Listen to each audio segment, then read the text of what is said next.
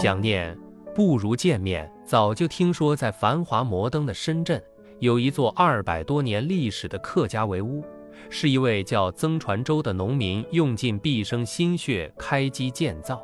仅围墙内的建筑面积就达一点六六万平方米，房屋四百多间，至今保存完好。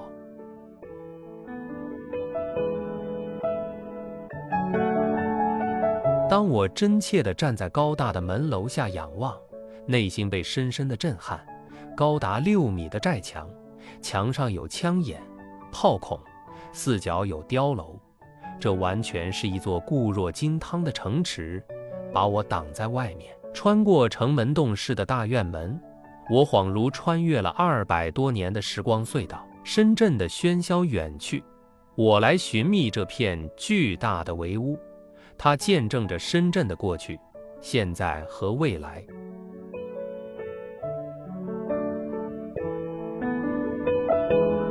走进大门，一条两百多米长、五米多宽的上天街横贯南北，过街道就是一座可容纳数百人的广场。端义公祠坐东朝西，威严地俯视着整座巨大的围屋。就以宗祠和广场为中心铺排开来。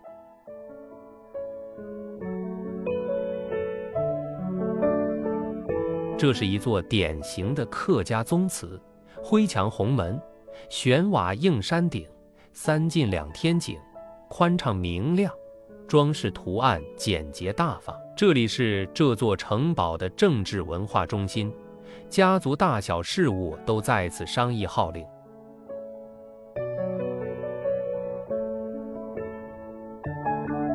大万祭祖是最庄严的时刻，中国汉族都崇宗敬祖，客家人作为祖籍中原、千年来不断向南迁徙的汉民族之系，对此尤为庄严肃穆。不明来路，焉知归途？大万世居是曾姓一脉的聚居地，宗祠正上方悬挂着红底金字牌匾“东鲁旧家”。提示本族人起源于山东武平，今属德州，是宗圣曾子的后代。曾子是儒学五圣之一，十五岁拜孔子为师。颜回去世后，他是儒家学说的主要继承人和宣传者。他先后拒绝齐相、楚令尹的高位，专心传道授业。宗祠左右挂着曾子的名句：“慎终追远，三省吾身。”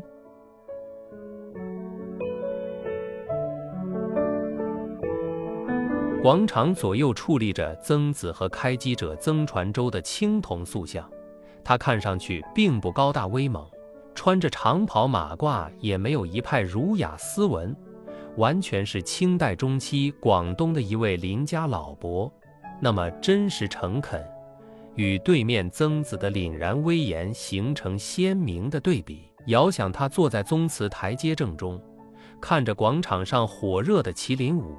听着亲切的客家山歌，对眼前的一切该是何等的欣慰之足。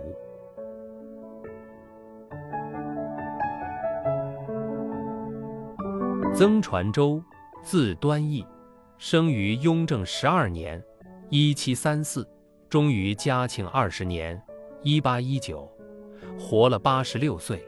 在那个人均寿命才三十出头的时代。真是寿比南山。他早年靠给人放鸭放鹅、推车运石灰为生，因为好赌而穷愁潦倒，遂断右拇指发誓戒赌。浪子回头，于乾隆中期在此开基立业，先建宝斗心，用尽毕生心血，带领子子孙孙如燕子垒巢，不断增砖添瓦，直到乾隆末年，一七九一。才基本完工，这是扶老好事周、克老好起屋的明证，更是愚公移山精神的赞歌。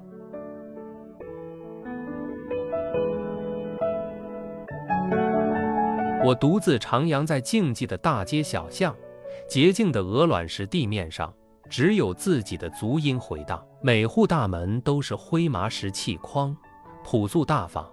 进门的左右是厢房、厨房，跨过天井来到上堂，两边分列着带阁楼的上房，共同围成泗水归堂的格局，紧凑实用，每户大小相近，布局相似，避免子孙们争多嫌少。家和万事兴是硬道理。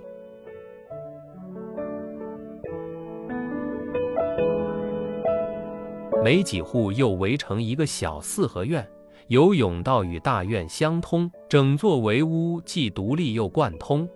大院套小院，布局严谨，主次分明。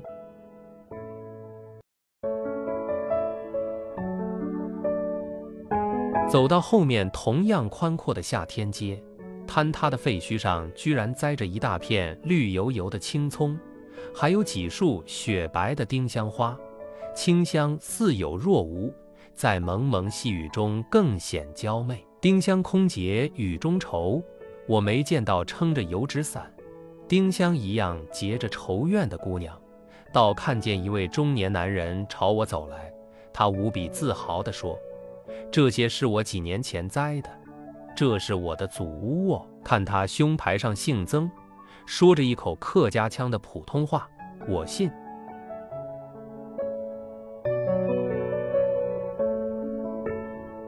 偷得浮生半日闲，平时急如骤雨的脚步终于慢下来。我静听心灵深处的呼唤，细赏一街一巷、一砖一瓦，看明白了这座巨大的围屋。布局师承宋代三堂二横的建筑风格，即前、中、后三座落，左右两副错，是典型的客家特色，包含了儒家文化特有的家族制度和等级观念。后墙筑成半圆弧形，与前面半月形的风水池遥相呼应，隐含了天圆地方、阴阳相生。天人合一的传统思想。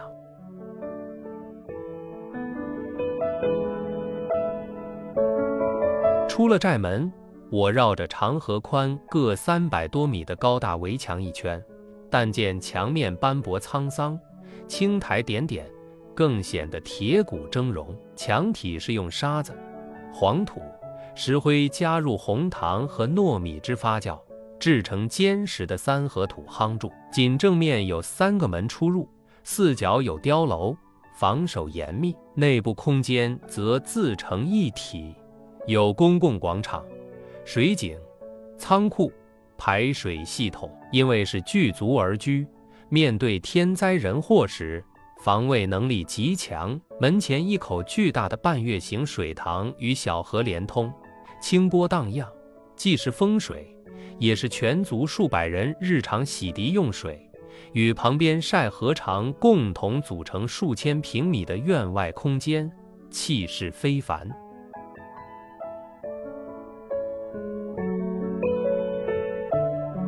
这座巨大的围屋里，没有苏州园林的奇山怪石、曲院风荷，没有刘文彩庄园的雕梁画栋。镶金贴银，这里只是一派朴素敞亮的农家田园，人间烟火却显得很有文化。那是孔子的子不语怪力乱神的现实主义人生哲理。曾传周用合乎道义情理的方式，把自己和家族竭尽所能地安顿好。他无意中实践了苏格拉底的名言：“认识你自己。”是的，他认识自己仅是个农民。为自己和后代留下这座坚固的大院，生命的过程和皈依就有了现实的寄托，那就是生生不息，源远流长。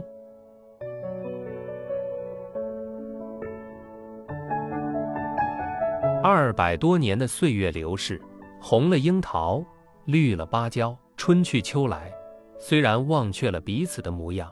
这座大院里曾经的农家喧闹和温暖，依然飘荡在街巷瓦片之间。灯火阑珊处，我恍然听到声声慈母的呼唤。他们是幸运的，这座围屋留住了乡愁，留住了根。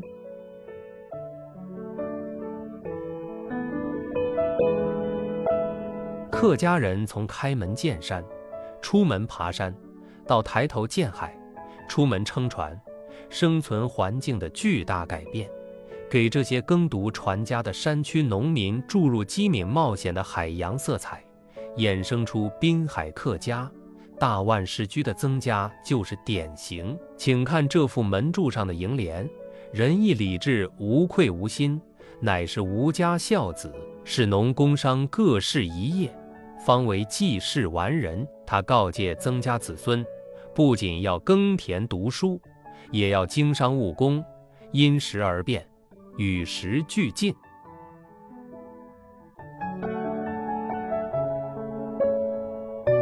国由千万个家、千百座院聚合而成，构建家国情怀、民族认同，不仅靠宏大的书面宣讲，也赖于日常的风俗起居，如春雨润物，细而无声。回眸不远处的历史，日本经过长期处心积虑、磨牙抵爪，侵华战争开始时何其汹汹。狂妄的叫嚣三个月亡华，他们是以中国内部军阀混战时的战斗力和组织力得出结论，却万万没想到，在亡国灭种关头，我是中国人的民族认同爆发出和裂变般的能量，地无分南北，人无分老幼，万众一心，殊死抵抗。仅一年多后，日军就陷入持久消耗战的泥潭。人困财竭，走投无路的日本只能向东南亚掠夺，动欧美的蛋糕，从而加快走向灭亡。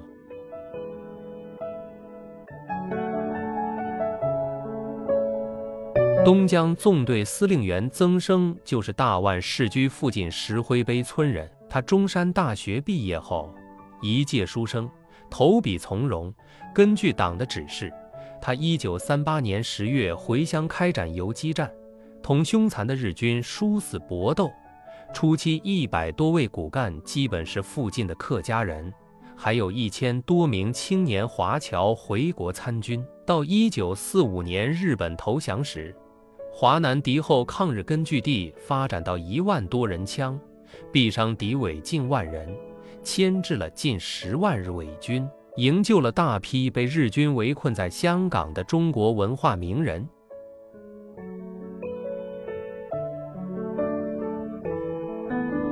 抗战实际上有两个主战场，除了大陆本土，另一个是遍布华人华侨的海外。从陈嘉庚、司徒美堂到引车卖浆、艰辛谋生的漂泊者，当得知苦难中的祖国在遭受日本侵略。面临亡国灭种，无数人竭尽全力捐款捐物，许多青年华侨抛却生死荣辱回国抗战，慷慨赴国难，视死忽如归。尽管他们中的多数从没回过故乡，但是都记得那里安葬着自己的祖先，族谱上记载着自己的姓名，或大或小的院落里住着自己的亲人。那里是自己永远的根。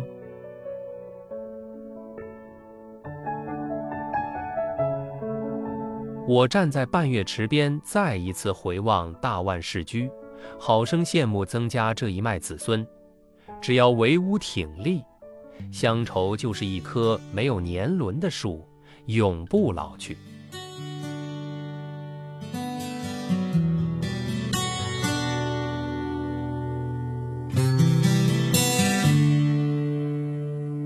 吕有德围住乡愁，大万事居，分享完了。